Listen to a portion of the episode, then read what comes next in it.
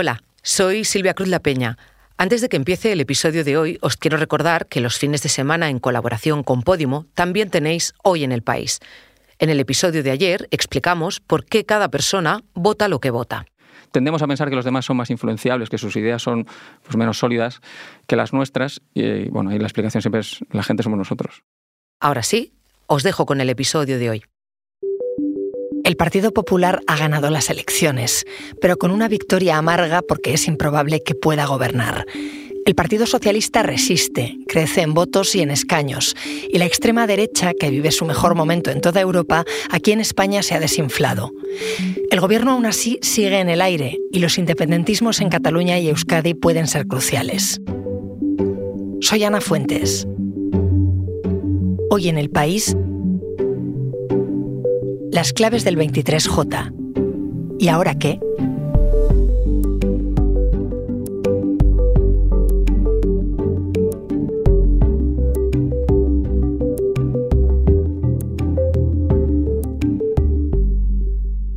Pepa Bueno, directora del país, ¿cómo estás? Muy bien, Ana. Llevábamos días hablando de Vox, de cómo la extrema derecha podía condicionar estas elecciones y de repente ha quedado fuera de juego. Aquí la gente ha dicho de manera clara que nada de un gobierno de ultraderecha. Esta es la buena noticia que dejan estas elecciones y estoy segura de que se está mirando con muchísima atención desde Europa, porque un partido de extrema derecha que triunfara en España, la posibilidad de que estuviera en un gobierno podía mover los equilibrios comunitarios.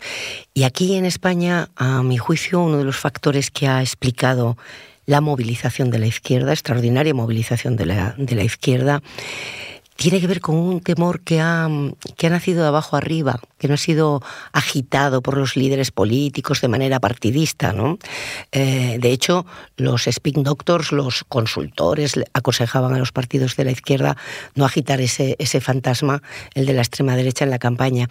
Pero el, el, espectáculo de los eh, gobiernos ya constituidos en comunidades autónomas y en ayuntamientos y las primeras medidas que han ido tomando, yo creo que han, actuado como, como una palanca que han movilizado a, mucho votante de izquierda y así hemos llegado a un resultado muy inesperado realmente, muy, muy inesperado. ¿no?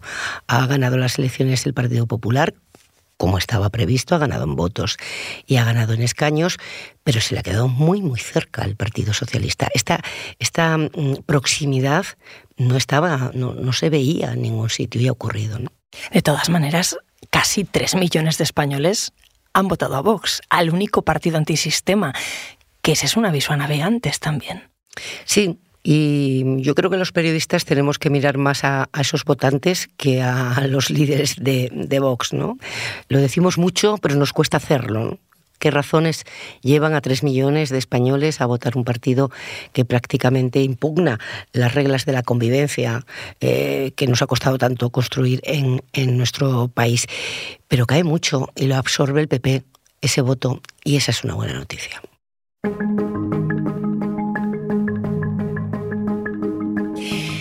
El gobierno está en el aire, la llave para la izquierda la tienen los nacionalistas catalanes de Junts ese giro de guion sí que no se contemplaba. Qué paradojas, ¿eh? ¿Cómo es la vida política? Sí, mm, eh, lo único que queda claro es que hay dos bloques, que ninguno suma una mayoría eh, para conseguir una investidura y para gobernar después. Es que después de la investidura hay que aprobar presupuestos generales del Estado, hay que aprobar leyes y eso exige una mayoría suficiente que te respalde tu acción de gobierno. Hemos visto en la legislatura que acaba lo trabajoso que es. y en qué consiste ¿no? la negociación política, que siempre es a cambio de algo, nadie da su apoyo a cambio de nada. Eh, está en el aire, Ana, sí, el gobierno. Eh, ha dicho el, el, ganador de las elecciones que fijó que lo va a intentar, pero se ve difícil, porque tiene que meter a Vox en la ecuación y Vox espanta a posibles aliados, además de la dificultad que la derecha española tiene de tejer alianzas eh, con otros partidos, incluidas las derechas periféricas. Fíjate, un dato muy llamativo de esta noche es eh, el resultado del Partido Socialista tanto en Cataluña como en Euskadi. Eh, que ha tenido un resultado muy, muy espectacular.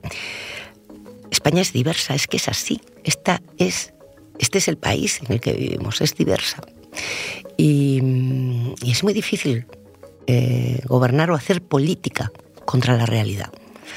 Eh, hemos vivido una convulsión enorme en Cataluña. Eh, Euskadi eh, tiene una situación completamente distinta, viene de un pasado dramático y traumático, pero tiene una, una, una, realidad distinta, pero también tiene una realidad muy específica que de alguna manera los electores o una buena parte de ellos han sentido amenazada. Han sentido amenazada en este tiempo. Y, eso explica probablemente el resultado. Así que sí, el gobierno en el aire. Así hablaba la candidata de Junts, Miriam Nogueras. Nosotras no farem president a Pedro Sánchez a cambio de nada. La nuestra prioridad es Cataluña, no es Pepa, ¿qué precio pueden poner? Pues eh, es difícil, ¿no? Eh, que sepamos cuál es el precio, pero es una situación muy enrevesada, muy, muy enrevesada, que la posible redición del gobierno progresista dependa de la abstención de un partido independentista no sería casi una noticia ya en España, ¿no? Pero que dependa de un partido independentista que tiene a su líder fugado de la justicia española y fuera de este país, pues eso complica la situación indudablemente. Eso es un camino que empieza a andarse, que empezará a andarse oficialmente si fracasa la investidura de Feijóo, pero que extraoficialmente empezará a andarse en breves. Gabriel Rufián, líder de Esquerra, ha abierto la mano a negociar. ¿Cataluña o Vox? Cataluña o Vox. Y este es el dilema. Y este es el dilema. más que nunca. Pedro Sánchez para Pedro Sánchez y para Yolanda Díaz. Es que ha bajado a tercera fuerza en Cataluña, pero tiene un consuelo. Son clave para un gobierno progresista también. Sí, fíjate, em, no sé cómo se desarrollarán las negociaciones, ¿no? Eh, ojalá lo supiéramos y lo adelantáramos a los lectores del país y, a los oyentes de, hoy en el país. Em, pero eh, a mí me ha parecido, em, me ha sorprendido esta semana cuando Esquerra anticipó cuáles serían, cuáles serían sus condiciones para un apoyo a la investidura de Sánchez antes de las elecciones, cuando era una hipótesis bastante remota, porque es una sorpresa el resultado electoral. Porque eran eh, condiciones que tenían que ver con el gobierno del día a día rodalíes em, eh, y la mesa de diálogo. Me sorprendió, me sorprendió porque todos pensábamos em, que, que, precisamente porque en las elecciones municipales y autonómicas del 28 de mayo le fue mal a Esquerra ya, iba a elevar también el precio de su apoyo en la investidura. Eh, en términos eh, soberanistas, ¿eh? en términos de competencia independentista en, Cataluña. Y sin embargo, a priori al menos, las condiciones que pusieron tenían que ver con el gobierno de las cosas, que es en lo que están eh, los independentistas de Esquerra en este momento y han estado en esta legislatura, ¿no? atender esa reclamación de Cataluña de que necesitaba un gobierno que se ocupara del día a día, de la gestión, de la sanidad, de la educación. Eso fue a priori. Cuando se abre una negociación, no se sabe dónde termina. Viene un momento de coser, de coser alianzas y alguien que está pendiente de todas esas alianzas posibles es nuestro compañero José Hermida, que le he pedido que nos haga una foto. Escucha. Hola, José. Hola, ¿qué tal? Menuda noche, ¿eh? de las que no pues puedes terminar el artículo. No, desde luego. Y bastante inesperado todo, ¿no? Siempre hay sorpresas en las noches electorales. Oye, explícame a quién y en función de qué le va a encargar ahora el rey formar gobierno. Bueno, a ver, en principio se supone que la, la, la primacía la tiene la fuerza más votada, que es Feijó, pero todo dependerá de las consultas con los partidos políticos. Si mm, de repente mm, una serie de partidos eh, que suman más de 176 escaños le dijese al rey que, que, apoya a Sánchez, entiendo que se lo encargaría a Sánchez. Ahora bien, esta hipótesis, al menos de, por el momento, me parece mm, poco probable. O sea, supongo que lo más probable será que al menos el rey le encargue un sondeo a, a Feijó como candidato del partido que ha sido el más votado en las elecciones. Claro, Feijó dice que él lo va a intentar. ¿Eso quiere decir que va a negociar o que va a, hacer uso de ser el más votado? Bueno, es que él habla de una manera como si mm, el ser más votado le confiriese uno, unos derechos que en realidad no los tiene. Entonces, él entiendo que no le queda otra más que negociar. No le queda otra más que negociar y aparte que la fórmula para que él acceda al gobierno ahora mismo pasa necesariamente por un tipo de entendimiento con el Partido Socialista. Él lo que ha planteado durante la campaña ha sido como una adhesión incondicional y, y un cheque en blanco del PSOE. Eso obviamente no va a suceder. Vox, ahora mismo la ultraderecha para pactar ha quedado diluida. Sí, Vox yo creo que ha sido el gran perdedor de la noche, porque ha, descendido mucho en escaños, que ya lo, ya lo anticipaban las encuestas, pero este descenso en escaños, si hubiese, si hubiese traducido en, eh, un triunfo en, general de la derecha y esos escaños fuesen indispensables para formar gobierno, pues lo hubiese compensado, hubiese tenido menos fuerza, pero hubiese sido más decisivo. Y ni una cosa ni la otra. Se ha quedado descolocado, realmente en las posibles alianzas para formar gobierno no, no tiene ningún papel. Tampoco ha tenido una gran pérdida en votos, ha perdido dos puntos y medio, pero sí eso en escaños se ha traducido en una, en una pérdida muy fuerte de escaños. De todas las alianzas, la más clara es la de PSOE-Sumar. Sí, a ver, eso se da por descontado. Quiero decir, es, es un poco mm, reeditar lo que había ya en el anterior gobierno, pues siempre habría matices. Eh, mm, Yolanda Díaz en la campaña ya ha dicho pues, que ellos serían más exigentes en cosas como la política de vivienda, etcétera, pero bueno, ahí no creo que, que hubiese ningún problema. A ver, siempre hay cosas que negociar, eh, eh, hay cosas pendientes del programa, hay cosas que en el, en el último debate a tres que Yolanda Díaz puso de manifiesto, eh, mm, criticó al PSOE que pretende ampliar la edad de jubilación, em, es decir, eh, eh, supongo que Sumar mm, plantearía ciertas reivindicaciones sobre política social, digamos, más ambiciosas que las del, que las del PSOE, pero mm, no se intuye que ahí hubiese una dificultad especial. ¿Y qué pasa con el resto de fuerzas? Aquí ha ocurrido algo importante. Ha habido uno de los que han salido más dañados de las urnas es el independentismo, el independentismo catalán, que tenía en la legislatura saliente 23 escaños y se ha quedado en 14, o sea, ha perdido 9 pero sigue siendo un, un, bloque central en la política de alianzas. Y ahora ya no solo lo es Esquerra, sino que también, también lo es Junts. Es interesante también que cualquier fórmula mm, que le permitiese, que, pudiese permitirle a Sánchez repetir el gobierno, pasaría por un acuerdo con, con los partidos vascos, como ya ocurrió en la anterior legislatura. Y eso no parece tan dificultoso como con Junts, por ejemplo, pero bueno, también tiene sus problemas por una cosa, porque hay una competencia cada vez más cerrada entre el PNV y Bildu, como hemos visto eh, en, estas elecciones en las que prácticamente han empatado. Bueno, eso creo que sin hacerlas imposible para nada, pero creo que sí, de alguna manera, bueno, complicaría un, un pelín las negociaciones. José, gracias. Gracias a vosotros. Enseguida volvemos.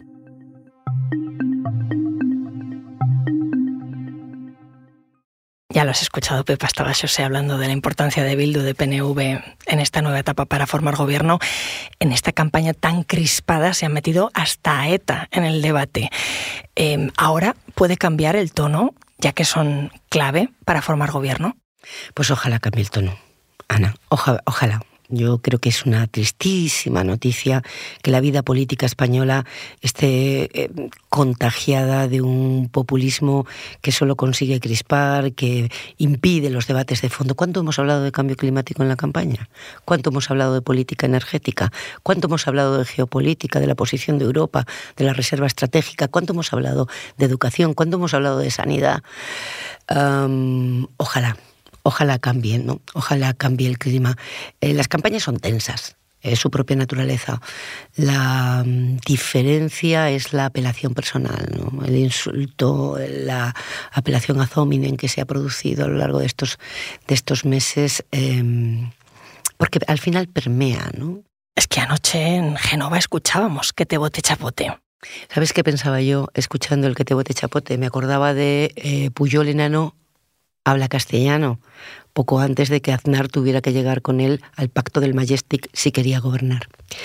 Ah, pensaba en el PNV, en el PNV, en, los eh, vascos que tienen que estar eh, escuchando durante una campaña em, electoral ese tipo de apelaciones en las víctimas, pensaba en las víctimas, que tienen que escucharlo, ojalá, ojalá terminada la campaña y ojalá con el Partido Popular teniendo que entrenarse en esto de negociar, negociar con partidos con los que no estás de acuerdo, pero con los que tienes que buscar aquello en lo que sí puedes ponerte de acuerdo, entienda que hay que establecer otro tipo de relaciones con los adversarios políticos.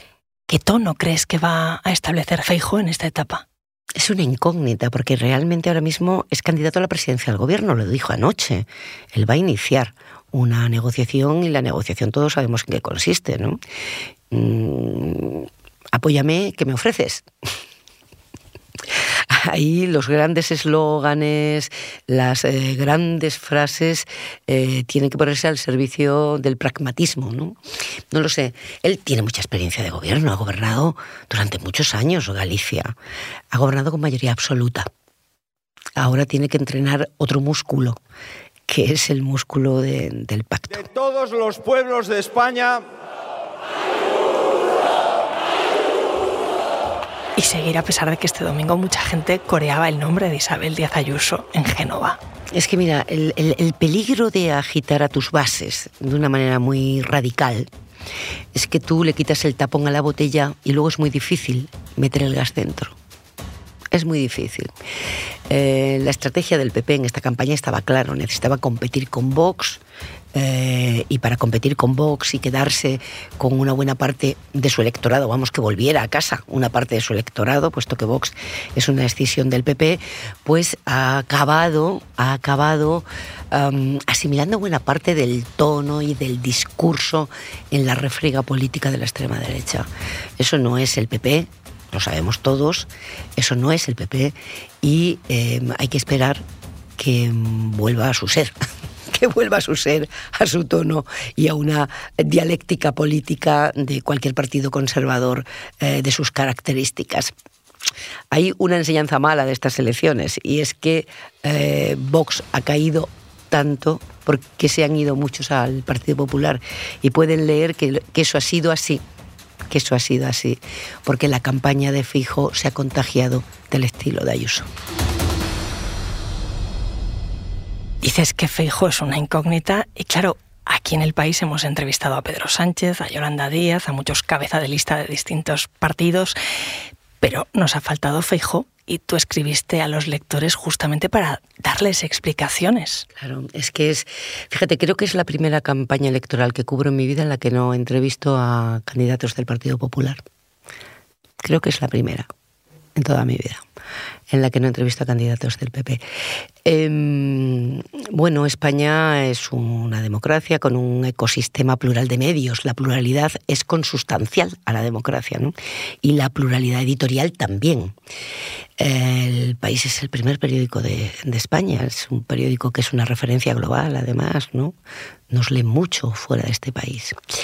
Que el candidato a la presidencia con más posibilidades, según todas las encuestas, y que finalmente ha sido el ganador de las elecciones, no nos diera una entrevista, era muy extraordinario, Ana, muy extraordinario.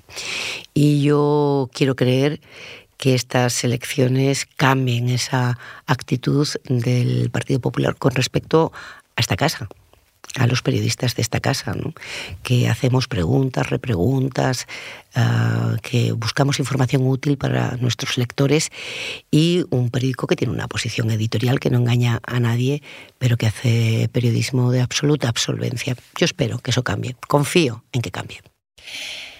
¿Cómo has visto a Pedro Sánchez en la campaña? Ah, bueno, lo vimos naufragar en el debate, cara a cara, naufragó claramente, eh, naufragó personalmente, ¿no? no solo desde el punto de vista de la política.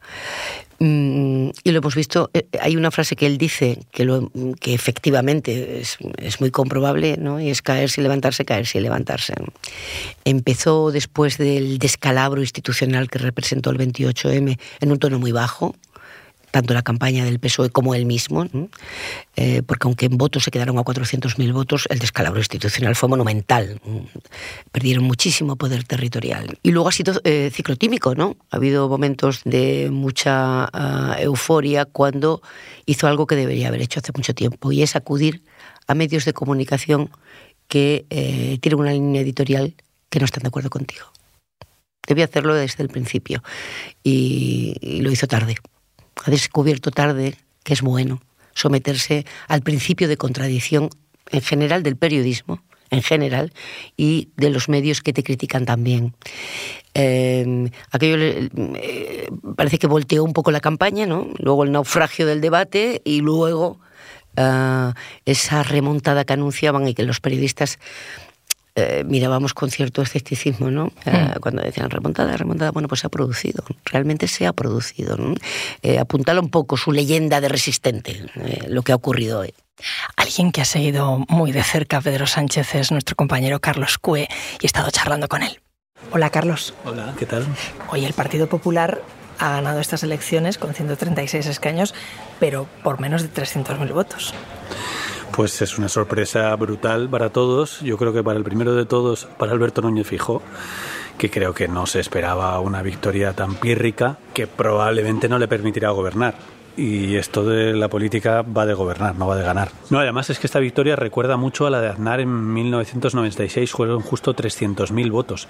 Entonces Aznar sí pudo gobernar, porque Felipe González decidió que pudiera gobernar, pero la frustración de esa noche en las crónicas está, la frustración que vivió esa noche el Partido Popular por ganarle a Felipe González después de 14 años por solo 300.000 votos. Bueno, la frustración de Génova he hablado con algunos de ellos, es enorme, porque ganar por solo 300.000 votos después de tenerlo todo a favor, Feijó lo tenía todo a favor, y después de ganarle a Sánchez unas elecciones autonómicas y municipales de forma tan clara, ganarle ahora por solo 300.000 votos es un desastre, no lo tenían previsto. Porque hace dos meses esto en el PSOE, ¿alguien lo veía posible? Pues Pedro Sánchez y poco más, porque Pedro Sánchez es como es y él siempre cree que va a ganar, pase lo que pase, hasta el minuto último. Es que él es así y en, su entorno y en muchísima gente lo veían casi imposible. O sea, veían una resistencia, veían, pero en las últimas eh, semanas muchísima gente asumía que era muy fácil que el PP y Vox sumaran, porque eso era lo que estaban dando muchos sondeos, pero sobre todo porque lo tenían bastante fácil. Es que de verdad es muy grave lo que le ha pasado al PP y a Feijó, porque lo tenían muy, muy, muy a tiro. Ha fracasado esplendorosamente porque probablemente se ha sobrado, ha ido, ha ido de sobrado, ha generado mucha reacción y luego, no nos olvidemos, los españoles al final, los españoles de izquierdas, la idea de que Santiago Abascal fuera vicepresidente es muy fuerte y sobre todo han visto, yo creo que una de las claves de estas elecciones también es que ya no es el miedo a Vox, es que ya es la realidad de lo que Vox hace en los gobiernos cuando entra. ¿Qué pasa cuando Vox gobierna en tu ayuntamiento o en tu comunidad? Pues ya sabemos lo que pasa, lo hemos publicado todos y entonces yo creo que eso también ha funcionado. ¿Tú crees que ha funcionado la estrategia de presentar eh, como ticket electoral PSOE Sumar? Yo creo que ha funcionado bastante bien. En el debate se vio que Sánchez y Yolanda Díaz se iban muy bien. Y eso parece que no, pero la gente lo percibe, la gente no muy politizada, que no está en el día a día, ve claramente que una reedición de la coalición, si finalmente se produce, no sería igual que la anterior. Y se preocuparon los dos, querida Yolanda, querido Pedro, no te preocupes, yo te conozco. Pero es que además creo que es una apuesta política. Sánchez nos lo dijo a nosotros en la entrevista del país. Si vuelve a haber coalición será mejor, será más tranquila. O sea, ellos saben que han tenido un desgaste enorme por los líos de la coalición y tienen la apuesta decidida de hacerlo más suave, con lo cual yo creo que eso también ha funcionado. El adelanto electoral que muchos vieron como una apuesta arriesgada, ahora se ve como un éxito, pero ¿qué pasa si hay que repetir elecciones? Pues repetir elecciones es un drama absoluto. La última le fue muy mal a Sánchez, le fue mal a Unidas Podemos, le fue mal al bloque. Han gobernado estos años con mucha más debilidad por haber repetido las elecciones. Si no las hubieran repetido les habría ido bastante mejor. Yo creo que en ese lado el antídoto lo tienen y en el otro lado pues no tienen la capacidad de repetir. Ahora quedan muchísimas horas de muchísimo estrés, mucha negociación y mucha discusión porque no es fácil hacer un gobierno en España en este momento. Porque Carlos, la posibilidad de un bloqueo está ahí.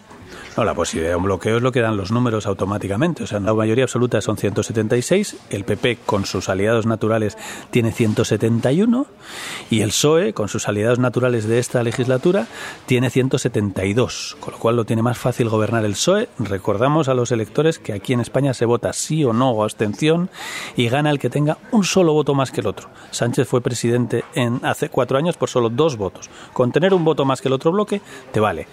Sánchez tiene un voto más que el otro bloque, pero tiene un problema muy grande y es que necesita que Junts el partido de Puigdemont se abstenga al menos. No necesita el sí, y eso es relevante, porque si necesitara el sí ya sería totalmente imposible o prácticamente imposible. Solo necesita la abstención y por eso no es imposible, pero es muy, muy, muy difícil. Justo voy a preguntarte por eso, porque hemos estado hablando con José de los pactos, de Junts. ¿Cómo están las relaciones entre el PSOE y Junts? Sitúamelas. Pues pésimas, tirando a inexistentes, tirando a nulas. Mal, está muy mal. La relación del PSOE Junts es mala. Eh, y el, aliado del PSOE es Esquerra Republicana, que es el enemigo a muerte de Junts. Y este es un problema añadido. Esquerra Republicana y Junts están todo el rato mirando el uno al otro y eso lo hace todo mucho más difícil. Y además, el líder de Junts es Carles Puigdemont, que es un señor que está en Bruselas, pero no puede volver a España porque lo está buscando la justicia. O sea, el que diga que esto es fácil está mintiendo. ¿Se planteaba Sánchez una repetición electoral? ¿Está fuerte para eso? No, yo creo que Sánchez eh, no se planteaba la repetición electoral, no creo que se la plantee ahora. Creo que, por mucho que nos digan, uh, no no pensaba que podría tener un resultado tan bueno. Yo creo que Sánchez sí pensaba que iban a resistir mucho más, que pensaban todos los demás, pero es que un resultado tan bueno es que Sánchez ha mejorado sus resultados de sobre 2019. Eso sí que no lo pensaba nadie. Y se ha demostrado que había partido. De hecho, sigue habiéndolo, no está resuelto el partido. Carlos, gracias. Gracias a vosotros. Vuelvo contigo, Pepa. Comentaba con Carlos lo de la repetición electoral. ¿Eso puede ser contraproducente? Porque a la gente ya la pilla muy cansada. Yo no tengo ninguna duda de que generará antipolítica una repetición electoral. Eh, tuvimos muy mala experiencia en, el año 16. Eh, tuvimos muy mala experiencia en el año 19 repitiendo elecciones. Y eh, en esta ocasión no hemos repetido, pero venimos de, otras, eh, de otra cita electoral, el 28 de mayo. A mí me parece que tienen la obligación de encontrar una salida. Por repasar las últimas claves, si Pedro Sánchez supera el bloqueo, consigue una mayoría de gobierno, va a tener en contra eh, el Senado, porque el PP tiene mayoría absoluta. ¿Eso qué puede suponer? No es la primera vez que ha ocurrido, es incómodo para quien gobierna, claro, pero eso es pura política. Ahí tendrán que fajarse, fajarse y, tirar para adelante si es que ocurre ese escenario. No es la primera vez que ocurre. ¿eh? Y pensando en cómo nos ven fuera, porque ha habido mucha preocupación eh, por si Vox podía entrar en el gobierno de España, preocupación en Europa, preocupación en Estados Unidos. Eh, parece que sí, Sánchez va a completar la presidencia rotatoria del Consejo de la Unión Europea, pero ¿Qué mensaje está mandando con estas elecciones España al resto de Europa? Bueno, el primero y muy importante es que, al contrario de lo que ha pasado en otros países, aquí, de momento, la extrema derecha no devora al partido de derecha tradicional. Todo lo contrario. El partido de derecha tradicional está absorbiendo votantes de eh, Vox. Yo creo que este es un mensaje muy importante. Creo que este es el mensaje fundamental el mensaje fundamental. En el resto de Europa están muy acostumbrados a gobiernos de coalición que encabeza o preside el que obtuvo la tercera posición. El que obtuvo la tercera posición, eso es parlamentarismo puro. O sea que no creo que desde ese punto de vista, desde el punto de vista de las difíciles negociaciones que vienen, haya, em, haya preocupación desde Bruselas con el hecho de que la extrema derecha tenga más difícil estar en un gobierno, sí. Pepa, gracias. A ti.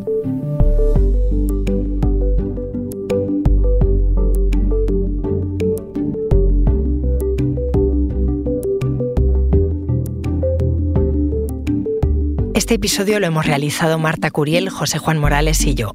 El diseño de sonido es de Nicolás Chabertidis y la dirección de Silvia Cruz La Peña. Soy Ana Fuentes y esto ha sido Hoy en el País. Mañana volvemos con más historias. Gracias por escuchar.